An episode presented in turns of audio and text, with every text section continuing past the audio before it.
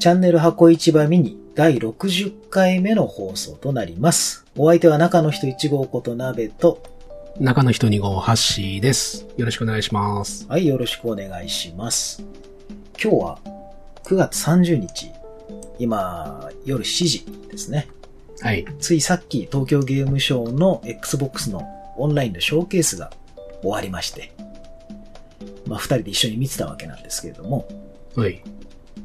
まあ、1時間日本のゲームメインで持つような時代が来たかっていう、もう単純にそういう感動がありましたけど、そうでしたね。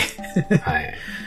今までじゃありえなかったなっていう感じと、あとフィルが毎年言ってる日本は大切な国ですっていうのがやっと現実味を帯びてきたというか、そうですねか。なり変わってきたなっていうのをすごく実感した1時間だったわけなんですけども。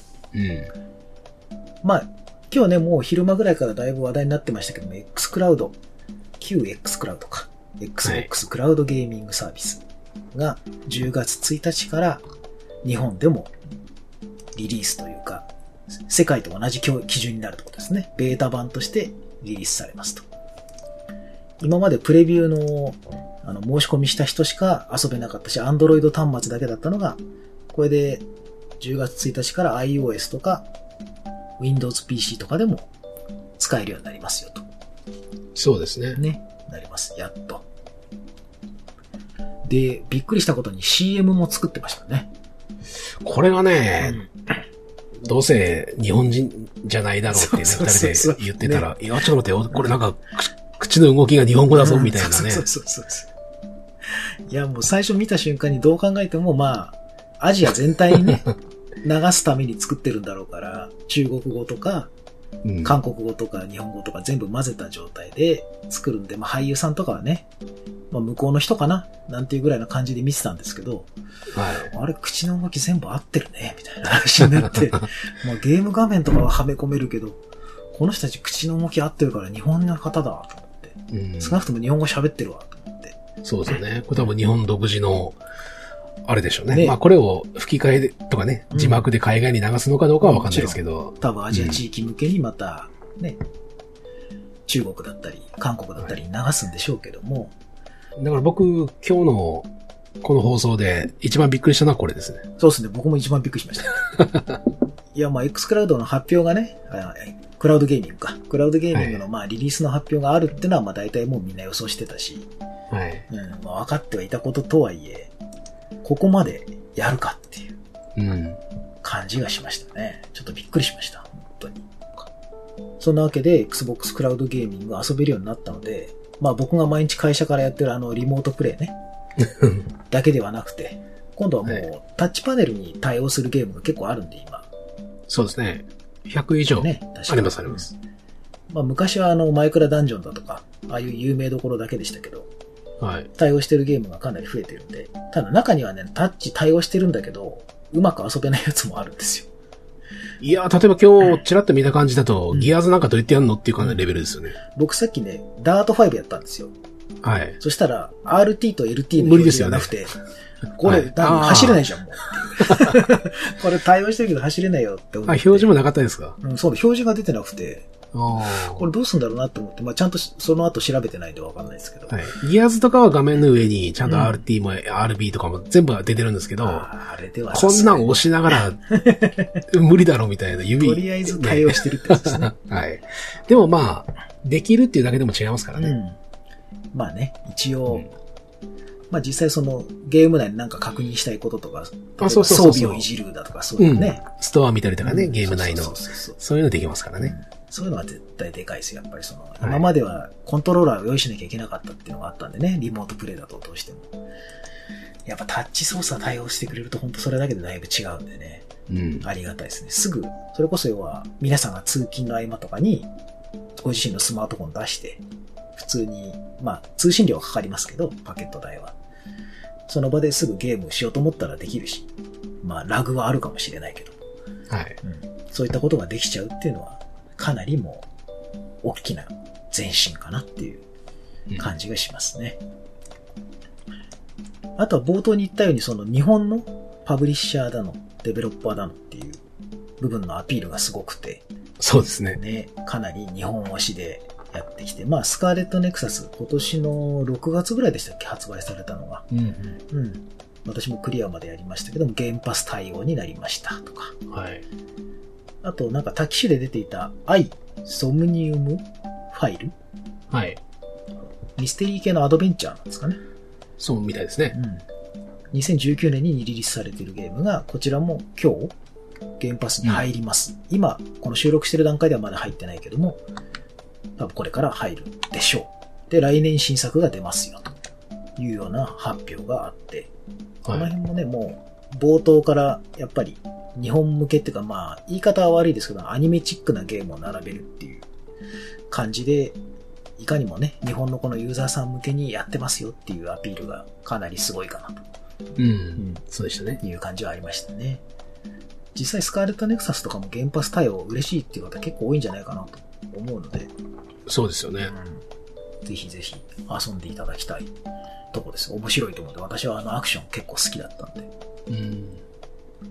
そしてみんなが心配していたバックフォーブラッド。大丈夫？大丈夫？っていう、ね。ベータで日本語でできたけど、まさか製品版日本語なくなるとかないよね？みたいな心配をよそに、ちゃんと日本語の字幕つけた状態でトレーラーが流れたので、まあ大丈夫でしょうと。ね。もうあちらはあと2週間ぐらいでしたっけ？そうですね。1週間12日。そうですよね。はい。まあ楽しみにしてる人も多いでしょうし、もうプリロードも来てましたしね、ダウンロードされてましたから、楽しみですわ。そして、えっ、と、YouTuber の方出てきて、実際のその X クラウ、Xbox クラウドゲーミングのプレイをしてましたね。マスオさんって方ですか、僕はあんま詳しくないんですけど、マスオ TV のマスオさんですね。かなり有名な方なんですよね。あの、だと思います。はい。100万人オーバーの登録者がいらっしゃるような方で、えーっと、PC でクラウドゲーミングをやってるマスオさんと、あともう二方がタブレットでやってる方と、スマートフォンにコントローラーつけてやってる方うん。っていう3人で協力プレイをしてたと。だそこで一番のポイントは Xbox でやってる人が誰もいないっていうところがポイントなんですけどね。そうですね。うん Xbox がいらないのが、そのクラウドゲーミング。まあ、当然クラウドゲーミングだから Xbox はいらないんですけど、それがリリースするっていうことで、多分今、それこそ本体持ってないんだけど、ゲームパスアルティメットに入ればね、遊べますから、試してみようっていう方多いと思うので、ぜひこの機会にね、最初は100円ですし、ぜひやってほしいかなっていう感じではありますね。こういうアピールはやっぱ大事ですよね。YouTuber とか。そうですね。うんしかも、本当に、ある程度、ちゃんと知られている人がやることによって、また変わってくると思うんで、そうですね。普通にゲーム実況メインとかじゃなくて結構こう幅広い層に認知されてる人にやってもらうってのは大事なんでしょうね、やっぱり。そうそうそうそうそうそう。うんあとやっぱその、日本語関連で嬉しいのは吹き替え対応するゲームとか、そうですよね。ベセスダのレッドフォールとスターフィールド。はうん。い。すごいっすよね。ね。いや、スターフィールド最初出てきた時なんかは、まあ、このゲームはさすがにね。テキストも多いし、日本語吹き替えは無理でしょうね。みたいなこと言ったら、さらりとね。300人 ?300 人でしたっけ？え言ってましたよ。えすごいっすね。それを全部やるんですか？吹き替えで。いやーで、レッドフォールもいい感じでしたね、吹き替えの。あの、はいやっぱ、ちょっと軽い掛け合いみたいな感じとか。うんそうでしたねああいうのはね、日本語の吹き替えがあった方が本当嬉しいですからね。うん。こうなってくると、Xbox ゲームスタジオ本家、もう吹き替えやってくださいよ、なんですけど。本当に。なんか、ヘイローインフィニットは吹き替えありそうですけど、はい。フォルツァはなさそうですしね。うん、そうですね。フォルツァホライズン5はなさそうだし。だからこうなってくるとやっぱね、そのギアーズだとか、ああいうもうメインどころももう一回ね、吹き替えだけでも追加してくんないかなとかね、うん。思っちゃいますけどね、どうしても。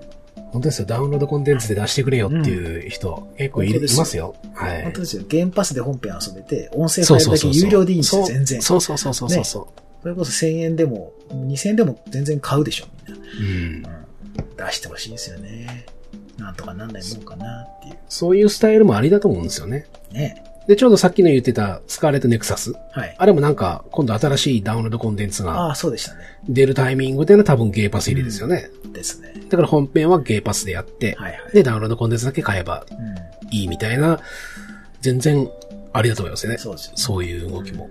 とりあえずゲーム遊んでもらって、そうそうそう。面白いなと思った人がお金を使いたいなとなった時に、なんかね、そこで収益が上がるっていうのは、いいんじゃないですかね。実際ゲームパスの今、ビジネスモデルがそういう感じになってきてるっぽいので、はい。ね。いや、本当にこのベセスダの2作品の吹き替えはありがたいというか、ぜひぜひ今後この流れをね、もう一回取り戻してほしいなというか、本当ですよう。ん。あの、360の頃普通だと思っていた、あれを、もう一回、もう一回やってほしい感じがしますよ。本当にあと、インディー系も結構だいぶ取り上げられてて、あの、スウェイリーさんのグッドライフとかね、はい。今日から体験版リリースということですけど、まだ来てないですね。まだ来てないと思い16ます時点ではさっき来てなかったですね。ゲームパスデイワン対応で10月15日リリースと。まあもうこれももうすぐで2週間後ですからね。そうなんですよ。もうすぐなんですよ。ね、もうなんか、先だ先だと思ってたやつがもうあっという間にすぐ来ちゃうんで。あとまあ、断るごとに取り上げてきた RPG タイム、ライトの伝説も国内のパブリッシャーが決まって、一応リリースが今年の冬だったかな。そろそろ本当に出そうな感じがしてきましたね。なかなか延期延期で大変そうでしたけど。うん。まあ、アニプレックスっていうのがまた、ねこれまた面白いところですね。ソニーミュージック系列ですよね。はい、そうですね。そうですね。今日はなかなかあの、いクラウドゲーミングの CM の中にもね、あの、デュアルショック出てきたりとかやってましたし、なかなか粋なことをするなという感じがしましたし、面白いことになってきたんじゃないですかね。やっぱ今日のこの東京ゲームショウの配信、本家のサイトだと7000人ぐらい見てましたっけ？そうですね。6000人は超えてましたね。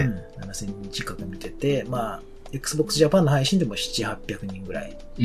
見てて、あと海外とかね、IGN だの、ゲームスポットだの、いろんなミラーで配信してるところが。5000人とかそのぐらい見てましたね。だから特に国内のマーケット向けだと、その、フォルツァホライズン5だとか、今まであまり国内のね、メディアで取り上げられてこなかった Xbox のゲーム、こんなすごいのあるんだよが、一般の人にも届くきっかけになるから、うん。かなり今年の東京ゲームショウはいい内容だったんじゃないかなっていう。そしてこのタイミング的にもすごくいいんじゃないかなっていうそうですね。ね、感じでしたよね。いろんなこはいの発表が、僕らが今までよく言ってたこの、ショーの後にこっからすぐ遊べますとか、うん、今からベータやりますとか、そういうなんかね、よく任天堂とかがやるじゃないですか。はいこ。れ今すぐ買えますとか。ね、そういうやつを今回いろいろやってくれてたんで、あとは、多分、このタイミングに合わせたんでしょうけど、Xbox シリーズ S なんかも、いうん今この時点でもまだあまだ買え公ますか？式、公式ストアで買えそうですよ。はいはいはい。今日なんか大量入荷っていう話もね、うん出てきてて。まあ X の方はさすがにうん。結構早くなくなっちゃいましたけど、S はずっと買えそうな雰囲気ですね。そうですね。だからまあ、Xbox シリーズ X がどうしても欲しいっていう人はね、やっぱりそれはもう頑張ってもらうしかないんですけども、とりあえずお試しでうん買ってみたいと。今までずっとプレステでね、遊んできてとか。そうそうそうそう。でもちょっと Xbox なんかちょっと最近盛り上がってるし、そのゲームパスってのがあるらしいから、ちょっと買ってみようかな、みたいな人はシリーズ S 全然いいらしいんですしね。はい。うん。そこで手を出すのもいいでしょうし、それもまあまだ不安であれば、それこそクラウドゲーミングがあるので、ゲームパスだけ入るっていうね、手もあそうでりますし。すね。うん。100円で入れますからねそ。うそうそう。その入るときに注意するのは Xbox ゲームパスアルティメットね。ああ、そうそうそう。まあ今ほぼアルティメットしか多分ない、選択肢としてないと思うんですけど、多分100円になるのもアルティメットだけでしょ。だけでしょうね、きっとね。はい。もう今コンソールだけとか入る人はほぼいないでしょうし、うん。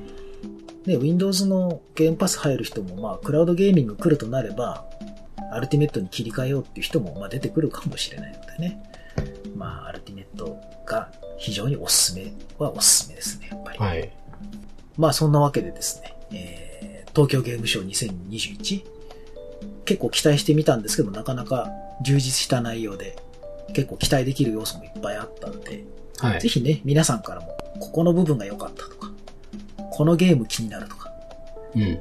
あと、これをきっかけにゲームパス入ろうと思いますとかね。いろんな感想いただけたら、また、それもねそうですね、ありがたいなっていうところなんで、ぜひコメント一つだけ、はい。なんか、ただちょっと、あれだったのは、最後の終わり方？